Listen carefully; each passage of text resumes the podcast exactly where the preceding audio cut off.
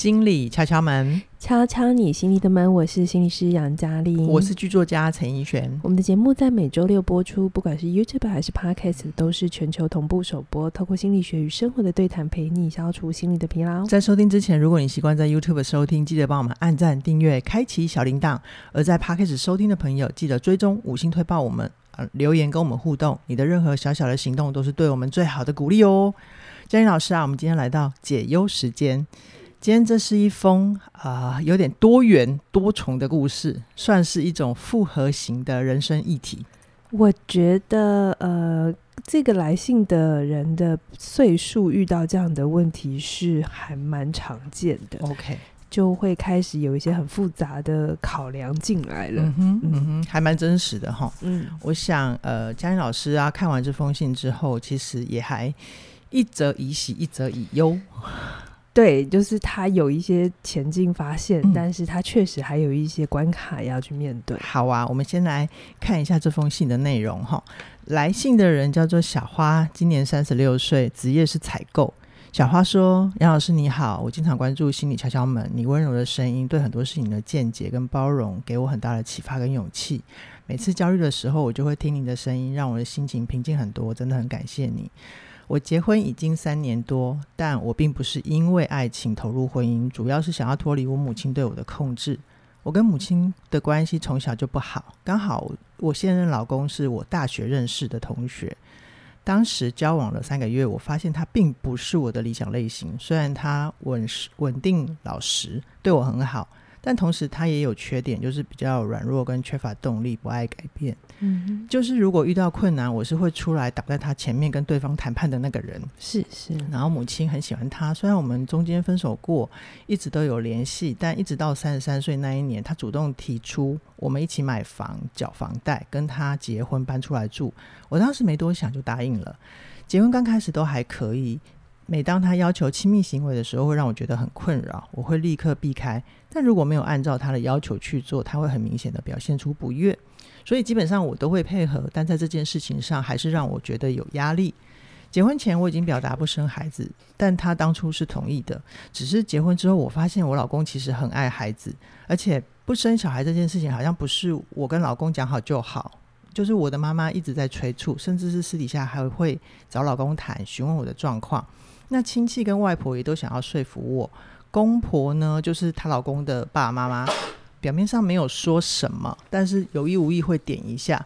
我慢慢发现，我为了脱离母亲的控制而投入婚姻，但现在我反而被婚姻牢牢的控制着，我心里很不舒服，甚至会躲在厕所大哭，半夜睡到一半会大叫，我感觉心理状况越来越差。如果以后都要这样过日子，活着好像一点意义都没有。那半年前呢，我心里浮现了离婚这个选项。我开始认真思考，或许我真的做错了，我不该为了脱离母亲跑去结婚，也拖累了老公。我开始正视我跟老公的关系，我想要的婚姻不是这样的。我相信老公也是，只是他只想把我留在他身边，不断的跟我妥协。这也让我心里面的愧疚感不断上升，让我觉得自己好像是很糟的人。那年前呢，我跟他谈过离婚了。他不太愿意，甚至是后来对我更好，还买礼物、买花送我，让我的愧疚感一直一直的上升。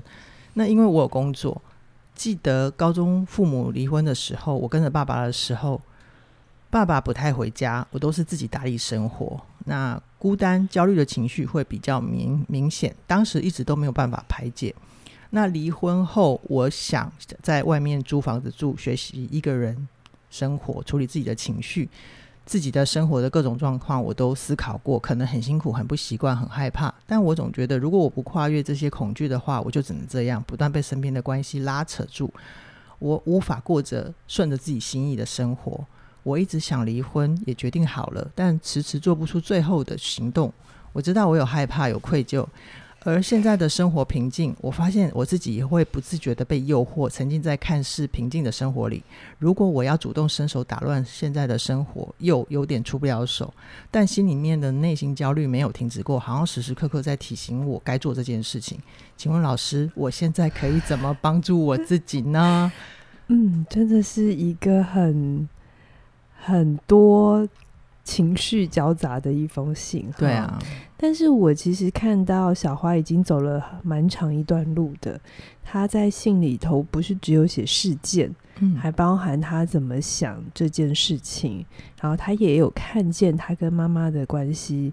然后她跟先生的互动里，什么东西让她是不舒服的？然后她对这个不舒服的解读，比方说她所谓的愧疚，是因为她觉得，呃，好像老公对他好，可是他心里没有在这里那样的愧疚。其实要能够写出这些词汇，嗯，或者对这些感受有这样的想法，呃，我最近在学心智化哦，就是。嗯呃，也反正就简单讲，就是我们到底是怎么长成今天这个样子，有能力理解人际之间的一些呃讯号，在语言之下的讯号。对对对对对，我后来发现这真的不是一个很理所当然的能力。现在我们都觉得，哎，这很正常。可是我渐渐觉得，呃，小花你能够走到现在这个样子，看见了自己有一些需求，然后能够去坦诚，没有去。压抑，那也看见了自己的恐惧，甚至承认自己做错决定了，这些都是不容易的事情。嗯，然后我也觉得，你把离婚这件事情当成一个选项，目前当成一个选项，我其实是觉得还蛮好的。呃，为什么我说当选项？因为如果离婚它不是选项的话，它会有两个状态。嗯、一个状态就是，呃，有些人他会在关系里很痛苦，然后他会觉得没有出口。嗯，好，那这就是会让自己过得很辛苦。可是另外一个，如果你不是把它当选项，你是把它当决定哦，或者是终点，对，那你就没有看见其他可能。嗯、我觉得把它当选项，意思是你可能选。也可能不选，不选嗯、对，我觉得这是一个比较好的位置。嗯，嗯，就是他可能如果有一天你真的离清了，而你跟你的先生也好好的谈过了，你们真心都觉得这样呃比较好，也都试着做过一些方法，然后后来发现嗯真的没办法，那他就是一个可以做最后的选择。是是，可是，在那之前把它放在一个选项的位置，嗯。我觉得比较不会给自己很大的压力。好哦，好哦。嗯、我记得跟杨老师聊这一题的时候，呃，杨老师有还蛮多的看见的。嗯嗯，嗯。那我们接下来是不是就请杨老师跟我们分享一下你的看见呢？好，小花，我想要呃，先邀请你慢慢下来一点，因为你的信里头我看到了一些重复发生的事情。嗯，但是我不是你，我也不是。呃，真的很了解你所有的细节哦，我就真的只有在几个几百个字里面 要了解你的人生，所以我尽可能的去说我的看见，但如果与事实有不相符的部分，那小花你就要再去找资源把这一块拼图给拼上哈。我先说，我看到了小花有重复的一个呃行为是。比方说，他过去跟妈妈的关系比较不好，嗯，我不知道爸爸妈妈离婚之后，你选择了跟或者或者当时你你得跟爸爸在一起，而后来你跟妈妈之间呃的这个互动发生什么事情了哈？嗯，所以你当时因为觉得跟妈妈的关系很复杂，所以你就为了逃离妈妈，然后选择了跟呃。去结婚，现在的老公 对。然后你当时觉得结了婚之后，你跟妈妈那些啊纠缠啊，就会透过离家之后就没有了哈。这是蛮多人会有的，真的。对对对，比如说年轻一点，就是我在家里得不到温暖，那我就去谈恋爱嘛。对，然后谈了恋爱之后，刚开始是开心的，可后来发现哦，会有新的问题。那个心情就比较像是我自己不喜欢我的原生家庭，所以我想要帮自己建立一个我想要的家庭。对对，这是对。可是那也要意味着你建立一个新的原生家庭之后，会有很多新的能力得培养起来，并不一定就是这个决定是错的，真的。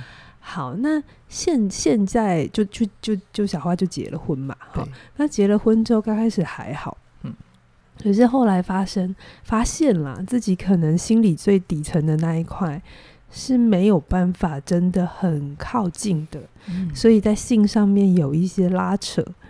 那我觉得这也是蛮多人在婚姻关系里会遇到的。呃，不管你是不是像小花一样选择不是你的呃最佳选择啊，嗯、很多时候在夫妻之间，嗯，有一些拉扯，然后可能太太感受不到先生的爱的时候，就会不可，就是会对于对方的靠近而有一些不舒服的感觉。抗拒。对，所以小花呃 这个部分。可能你挂号到底是你不爱他，所以你不想跟他有亲密的行为，还是你们在生活里有一些互动，嗯，是让你们是让你没有安全感跟一种亲密的感觉，嗯，所以你觉得要跟他发生性行为这件事情，让你觉得很勉强。是，好，这这个东西还有很细致的东西需要理清一下。对对对，需要理清。好，嗯，但 anyway。反正现在到对小花而言，他心里又有一个感觉是：我跟我先生现在的关系不是我要的。好，然后他觉得很痛苦，所以他想的方法是：那我就离婚，嗯，然后可以去过自己想要的呃生活，这样子。好，那这这件事情其实就跟当年离开妈妈，虽然。方法是不一样的。嗯，嗯，当年是跑去结婚嘛？对，现在是要离婚，现在是要离婚嘛？嗯、表面上的结局不一样，可是里面的动力是一样的。哦，里面的动力多说一点，就是我看到的动力，就是当现况不是小花要的时候，他有痛苦的感觉的时候，他会想要做一些。很直觉化的反应，嗯嗯，那心理学有一个名词叫做叫做 acting out，就是、哦、直接去行动是吗？行动化，对对对，嗯、这个东西就会是呃，它有点像是刺激反应，然后就是、嗯、就是刺激，然后冲动，嗯的这一个东西，我们表面上是自己在决定这个。选择中间少了一些思维理智的部分，对。可是我们其实内在是被一个潜意识的动力也好，或是一个我们还没有处理、嗯、还没有办法掌控的状态给推着走。OK，所以并没有你以为的，真的是你这么的清楚的做这个决定。很多时候可能是过去的一些习惯，它推着你继续往这里走。是，好，所以小花对于呃。其实小花在某些地方是我感觉到她既是柔软的，可是同时她也还蛮强悍的。她的柔软在于她可能会感受得到呃身旁对她好啊，有一些愧疚啊，啊然后家人们在催生的时候，她也不想要让人失望啊。哈、嗯，这是很很可以体贴到对方的部分，在感受层次。可是她的强悍是。当他决定要什么的时候，嗯、其实我也看到了，就像他说，他之于他先生，他是会 跳出来站在别人面前谈判的人，是是。所以我也有看见，当小花决定他要怎么做的时候，他也会强迫某种程度，就是要让他身边的人接受他的选择。嗯哼，嗯哼，就是比如说像妈妈就要接受他去结婚，虽然妈妈可能当时是开心的，嗯嗯嗯。好，然后就会是呃。小花，你有没有想过，其实当初也没有人逼你结婚嘛？嗯、是你觉得这样可以解决你的问题？那会不会有一个可能性是，那你离婚之后，你又再度发现单身不是你要的？嗯，有可能。对，嗯，对。可是这个时候，你已经把那个局变成所有人都得接受你的选项。是。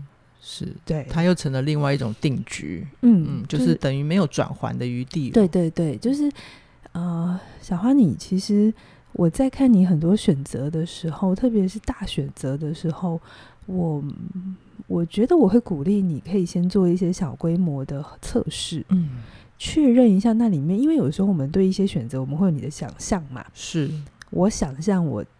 我去到了这个行业，或者我做了这个工作，嗯、会有一些我以为发生的事。比如说，当年我以为心理咨商心理师，这真的只要讲讲话就好，嗯、这样子。等我进去之后，发现哦，大部分都不是在做这些事情。对，你考到证照的那一刻就已经知道。没有，我在实习的时候我就发现，哦、所以我觉得实习是一个很好的。很好的了解测试的的的一个基准点的一个策略，我真心觉得，对对对，那也会让我去反思，那我到底要怎么？这真的是我要的生活吗？对对对对对，所以我会觉得，呃，小花你可以小规模测试。如果如果虽然这有点事后诸葛，如果当初你不用急着结婚，嗯、你先去同居，嗯，对，因为同居就会其实是，呃、很多更真实的问题会浮现。对对对对对，但是又不至于让自己要要几几乎就是聊了 key 了 人生。嗯嗯、好，那一样的。就是你现在不要急着是去解决问题，小花就是，我现在觉得你会陷入一个我现在的困境，呃，很不喜欢，所以我做什么来处理掉这件事情？嗯，这表面上看起来很积极，可是其实如果你心里的动力，你心里的那个结构没有处理，嗯的话，它会是重复的。结构是什么意思啊，杨老师？结构就是我这边看见的事情是，可能小花她在面对关系里的冲突，她有。一个模式在，然后这个模式其实是让他很辛苦的。嗯，举例，所以我我真的是乱举例，因为我不知道他跟母亲发生什么事。好，就是假设小花跟母亲很痛苦的原因，是因为母亲的控制欲很高。假设好，这让小花很痛苦。那小花，你就要看一下，你在面对一个控制欲这么高的母亲的时候，你的策略是什么？嗯哼，有些人的策略是讨好。对，有些人策策略是逃避，就不理他。好，嗯、但不管是讨好还还是逃避，逃避那个底下就是可能对于界限的确立、嗯、自我界限的确立，是这个能力没有长出来的。嗯嗯嗯。所以这个能力没有长出来的时候，我们透过用上层的方法，嗯，跑去结婚，嗯嗯，好，换一个工作，你说直接解决表面问题。对对对对对，嗯、好，那他就就还。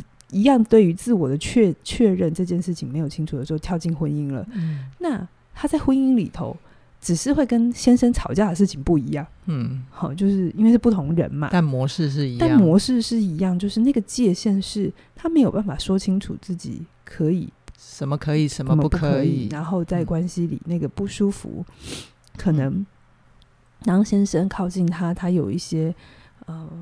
无法言说的不舒服的时候，他也没办法拿出来说，嗯、因为他可能觉得这样会伤先生的心，嗯、或是自己好像不应该没有做好一个妻子的角色。嗯、我这边想要补充一下，就是我知道有一些朋友啊，他们关于对划界限这件事情，他们会觉得好像很不近人情，嗯、是会伤人的，所以他们就很排斥划界限，甚至于。就容许自己界限模糊一点，因为这样会对别人比较温暖。但是，但是我觉得我这边可以提醒大家的就是，你去划界限不等于你会伤人。嗯，那等一下杨老师会有进一步的说明。呃，什么叫做界限的能力？哈，界限其实就是你需要不带攻击性的，一次一次说清楚自己。啊、呃，这边有两个重要的重点要 mark 起来的。你需要不带攻击性，因为如果当你在说界限的时候，嗯、你的态度是很强烈的，嗯、或是很决绝的，嗯，其实这确实会造成对方一时之间也很难处理，所以你们就会陷入一种争执的模式，嗯，对方没有办法真的懂你在干什么，他只接到你的情绪，是。对，是。好，他只觉得你很生气，他觉得你很。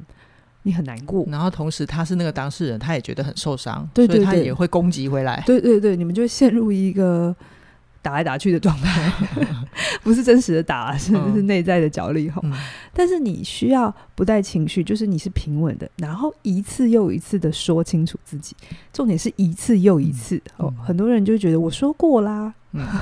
嗯但是你要一直说，一直说，让对方真的听进去。就是为什么这件事情对你很重要？然后不管对方的反应是什么，对方可能否定你、攻击你、忽略你、讨好你，嗯，这些反应是对方的反应，你要尊重他，因为他也需要时间成长。是，可是至于你，你能控制的部分，你还是一次又一次的重申你要什么，嗯，就是温和且坚定啊。对对对，那这里头你需要很强大的自我。你才能去控制那个情绪的流动，是，是，然后再来，你需要很有耐心，嗯，真的。很有耐心，因为是一次又一次，对，一次又一次，不知道要讲几次。关系的处理没有一刀两断的，通常一刀两断会有你当下很爽快啦，但是大部分会有后作用。我说大部分，嗯、而且是特别是私领域亲密关系里的一刀两断，嗯，都是会有反弹力的。是是是，嗯，所以我觉得这是第一个。好，呃，小孩，我会鼓励你先去搞清楚你跟母亲的冲突到底是什么，然后你处理冲突的策略是什么，嗯，然后这个策略曾经带给你什么好处，但是它通常会带来什么其他的。副作用对，是你重复在经验的。嗯，好，嗯、然后再来就是我刚才有说，小花会有一个想象嘛，她做了一个决定之后，后面会怎样嘛？对，那呃，她也对结呃离了婚之后就觉得一个人的生活会更好，因为她现在不舒服，所以逃开这是一个很正常的事情。但我想要跟小花说，我的实务经验、临床经验，我真的有遇过。呃，想离婚的人，他也顺利的离了婚了。嗯，因为他很辛苦，辛苦的时候想逃走。是，然后他离了婚，真的一个人生活的时候，结果孤独就把他淹没了。哇，嗯，就是，呃，而且而且不是只有一个个案哦，这有点就是，而且不管男女哦，嗯，本来很可怕的情况，又让自己更害怕了，被孤独淹没。就是我们是活在一种。呃，假设 A、B 就一定会成立的状态，嗯、就是我离了婚，我应该会开心。嗯、可是我们没有测试过这件事情。嗯嗯、A 真的会带来 B 吗？嗯嗯嗯嗯，就是虽然这很理工的做实验，做实验，确定它会发生。小花，你知道自己怎么跟自己在一起吗？因为呃，我也遇过有一些人，他可能小的时候是跟家人在一起的，然后差不多青春期之后就开始谈恋爱。嗯，好，然后不管是。一个接一个还是怎样？那后来有些人就谈恋爱，就很顺利的就结了婚。好，所以其实他的人生真的从来没有一个人过，他几乎旁边都有人，都有人。就算中间小失恋，也没有太长。嗯嗯，所以他并没有真的去体验过什么叫做一个人生活。嗯嗯，他就只有在心里或在脑袋里面想象一个人生活的样子。对对对对对对，而且他身边一直都有人，不管那个关系好与不好，其实他已经很习惯。有关系在的这种状态，好，所以我会建议小花，你可能要小规模的试一下你自己的这个想法，你真的在里面会经验到什么新的议题、新的能力，你要先确定自己有长好啊，嗯嗯，对，好，比方说，假设你真的很想要搞清楚自己。是怎么了？但是先生在旁边，你总是会考虑到他。哈，听起来小花也是一个会在乎别人的人。是，好，那你要不要跟先生好好谈一谈，说能不能让你去一个比较长的旅行？嗯，好，你你去经验一个人，哎，那个长旅行不是两天三夜哦，嗯、是一个真的。如果你的经济可以的话，嗯、是真的是可以一个人要出走，嗯、然后去经验到很多。呃，什么事情自己来，嗯、然后在路上没有分享的，看到美景也没有人跟你说话，嗯嗯，好、嗯、的这种这种空虚感，嗯嗯嗯。好，假设如果你的工作没有办法离开那么久，哈，嗯、那你租个小套房，嗯，租个小套房不是马上要你分居喽，嗯、而是说你去经验，当你的生一生活里头可能一个礼拜有一天两天，嗯，你下了班之后是回来跟自己在一起的。好，然后这个东西是你去经验那个回家之后面对一个没有人的房空间，嗯，对，那是很真实的物理空间了哈。对，你的感觉是什么？哦，有些人在想象世界里都觉得没有问题，可是进到那个状态的时候才有体感，是，然后才发现自己不行。嗯，好，嗯，那。小花，我会建议你，你的态度越温和，你的立场越坚定，你先生才不会觉得你想离婚是闹脾气。哦，这个好有道理耶。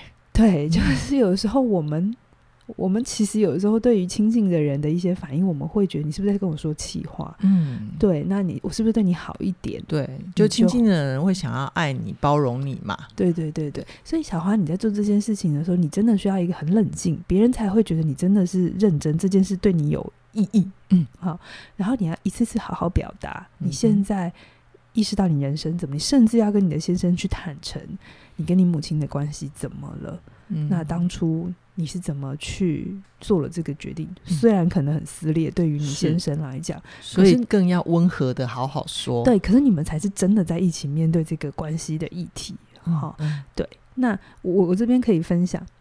有的时候，我们以为做了那个新决定之后，嗯、事情会变好。嗯、我讲一个我爸妈的例子，嗯我爸妈最近搬新家，嗯就终于他们愿意住住进比较适合他们养老的房子哈，嗯因为你知道台湾以前的房子都不是那么不友善，呃对对对养老不对友善老人不太友善这样子。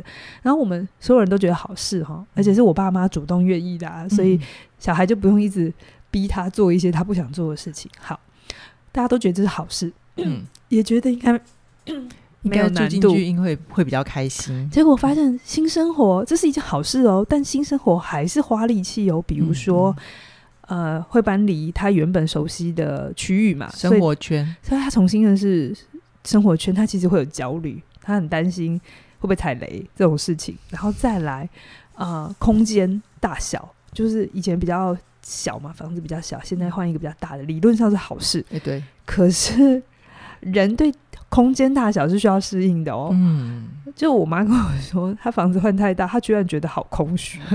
就是，我就想说，这不是很开心的是？现在人不觉得这样很开？可是我后来想想，哎、欸，其实不是哎、欸。嗯我当初自己搬出来住的时候，我也是从一个大房子变成一个比较小的房，因为我一个人住就好嘛。嗯我刚开始也觉得这里好小啊，你也不习惯哈。可是我花了一阵子之后，我发现其实刚好。嗯嗯，但是我其实需要那个适应的过程。对，我那时候就会一直觉得啊，我会不会被在一个很小的空间里，然后被限缩住啊？然后会不会觉得很很嗯，就是很受限？就是你的脑袋跟你的外在环境还要连线一下，对对对你才有办法进一步思考。哎，我真的舒服吗？对对对再去经验自己的情绪。对对对。可是我对这件事情，对我看着我爸妈的焦虑，然后我就明白，他要他们要走过他们的路，我不能直接把他们再做一些决定，说那你就怎样或怎样，你没有办法代替他们适应啊。对对对，所以回到小花，就是呃，小花，如果现在先生知道你想离婚，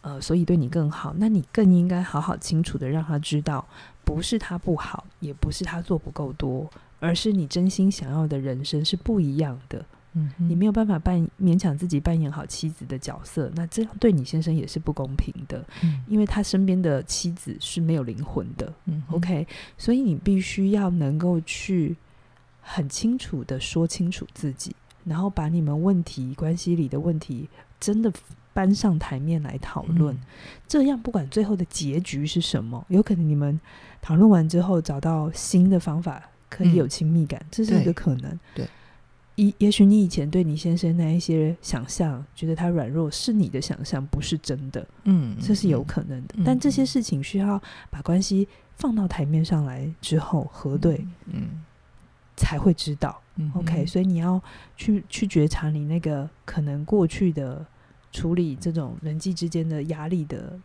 模式模式是什么、嗯 OK，对，然后再来，呃，面对你先生的这个愧疚感呢、我觉得、呃我们会有愧疚感是好的，意味着我刚才一直说小花其实心里还是有一块柔软的地方，对，可是不能一直停在愧疚感。嗯因为某种程度停在愧疚感，也是一种让自己觉得好啊，问我是个好人，我是个好人的需要哈。嗯所以我会觉得，小花，你需要好好的学会跟你生命里重要关系有分离的经验，嗯哼，有好好说再见。那个说再见不是从此不见，是很多人对于说再见就是哇，我跟你掰了之后就不会见。不是说再见，是我清楚这段关系在我生命这一个阶段里，我可能需要暂时让它有不一样的调整。嗯好，比如说呃，亲子关系一辈子不会变，是好，可是互动的模式是会变的。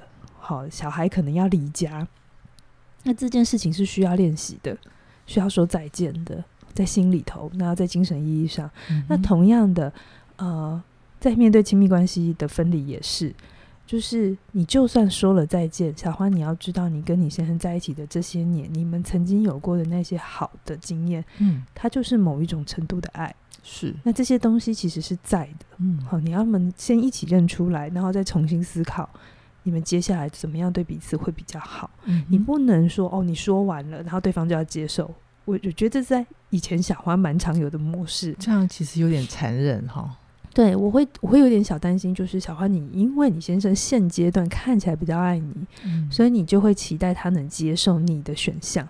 呃、离婚的这个选项，然后甚至你跟他谈说，你不要再买这些东西给我，你只要答应我离婚。嗯、如果你先生真的足够爱你的时候，他甚至有可能会牺牲掉他自己去成全你。可是这样的牺牲是很残忍的，嗯，会比较撕裂了。对，我希望你们可以好好的说再见，你能够去接受先生他的无法一开始是无法接受的，甚至是有冲突的，嗯、这些情绪你都扛得住，嗯。然后继续去面对你们关系里的这些不愉快，嗯，然后一起一起再想办法。嗯，对，你当初逃离妈妈的方法已经让你意识到你可能做错了，那现在你要修正，所以不是有那些不愉快就逃走，你一定要让关系有一个好的落地。OK，好的落，不管你们将来要不要在一起，那那个好的落地其实才是让你自己也可以是。完整的，嗯嗯，然后跟你在一起互动这个关系人，对方也是完整的。嗯，我记得那时候跟杨老师聊到这边的时候，嘉玲就讲了一个非常到位的比喻，就是当我们飞机要降落的时候，跑道不能太短嘛，太短会出歹机啊。对对对对对，所以现在小花就是也需要有一些足够的允许，让自己多一点时间、空间跟距离。那就算开飞机，因为。不会有人一天到晚都有离婚的经验嘛？所以我们第一次面对这件事情的时候，不要去要求自己要技术很好，然后控制什么时间，就是你只要有足够的。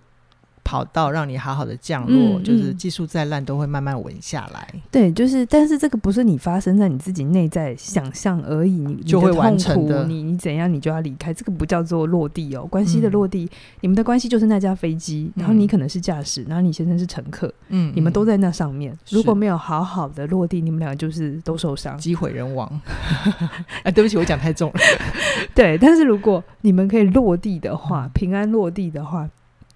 你是安全的，你先生也会是一个比较安全，嗯、你们才会经验过这个经验之后，真的更成熟。OK，所以有预告期，然后给彼此再多一点时间，然后是拿上台面上来讲的，这件事情是重要的。OK，那嘉玲老师会有什么样的建议给小花吗？嗯，就是如果这真的让你觉得好压、好有压力哦，嗯、那我会鼓励你找一个心理师陪你。先去处理你跟你妈的这个模式是什么，然后再看见你跟你先生，然后再重新思考你到底要怎么做安排。嗯哼，嗯，好哦，我觉得好像跟心理师建立关系，还有那个智商的过程里面，不只去享受一段稳定的关系，去感受一段。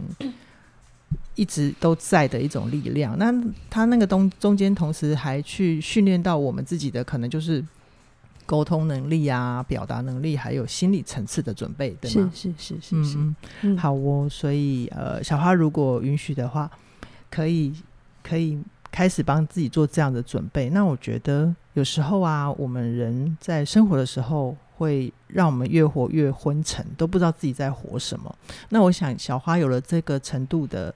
我觉得小花某种程度就是还蛮能够自我觉察，他已经还蛮清醒了，嗯、所以我也很鼓励小花，就是从现在开始跟过去半梦半醒的自己好好说再见吧。嗯嗯嗯，然后也可以跟你的先生一起成为好好说再见的同学。对呀、啊，就是现在你听到这一段的时候，好好说再见已经上了嘛。嗯、那我也觉得这也就是我当初设计这门课程的原因，是我希望大家在面对分离这个议题的时候，可以再有多一点的心理准备，不要这么害怕。虽然这件事情真的不是一件。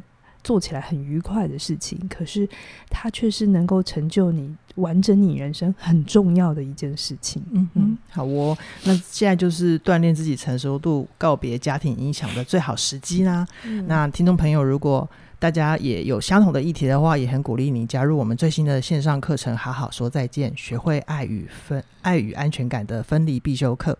那我们目前的第一波早鸟价二二八八，直到五月十号的晚上九点喽。九点哦，九点哦，大家早点行动，嗯、入袋为安呐、啊。嗯，好，今天先跟大家聊到这边，期待下星期推出更精彩的内容。拜拜。拜拜。